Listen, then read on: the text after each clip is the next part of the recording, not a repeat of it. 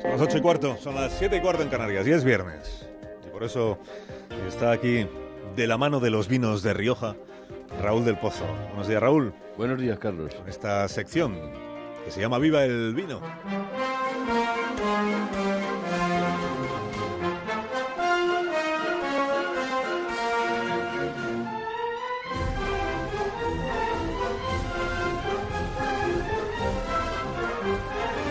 Cuando tú quieras, maestro. Pues España se está deshidratando y se nota en la fatiga mental de los políticos al que les ha ablandado el sol los cascos y les ha derritido los sesos.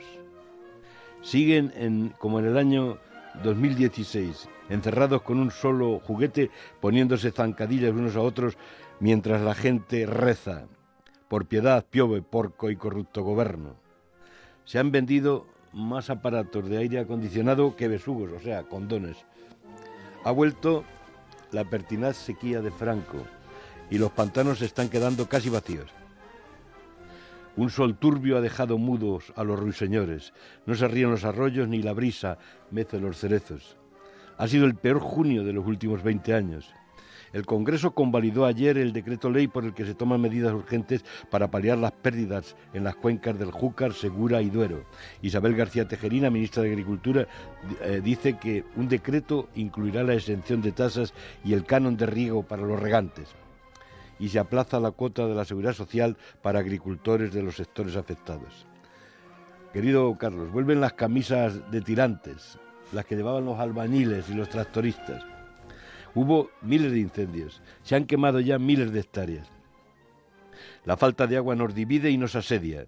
Los traveses enfrentan, los trasvases, perdón, enfrentan a los partidos y a las regiones. Las tormentas de San Juan quitan vino y no da pan. Los que cultivan viñas temen un año catastrófico para la cosecha del vino. Pobres mollateros y pobres torrijas. Algún día repetirá el tópico algún idiota de que el pantano se puede ver medio lleno o medio vacío cuando lo cierto es que media botella de vino, a media botella de vino siempre le falta la otra media. Así que si no hay agua, bebamos vino. Es inútil luchar contra el calor. Bébetelo. Agua por piedad y viva el vino. Que tengas un buen día, Raúl, y un buen fin de semana. Que vaya bien. Adiós, adiós. En la vida puedes elegir el cuándo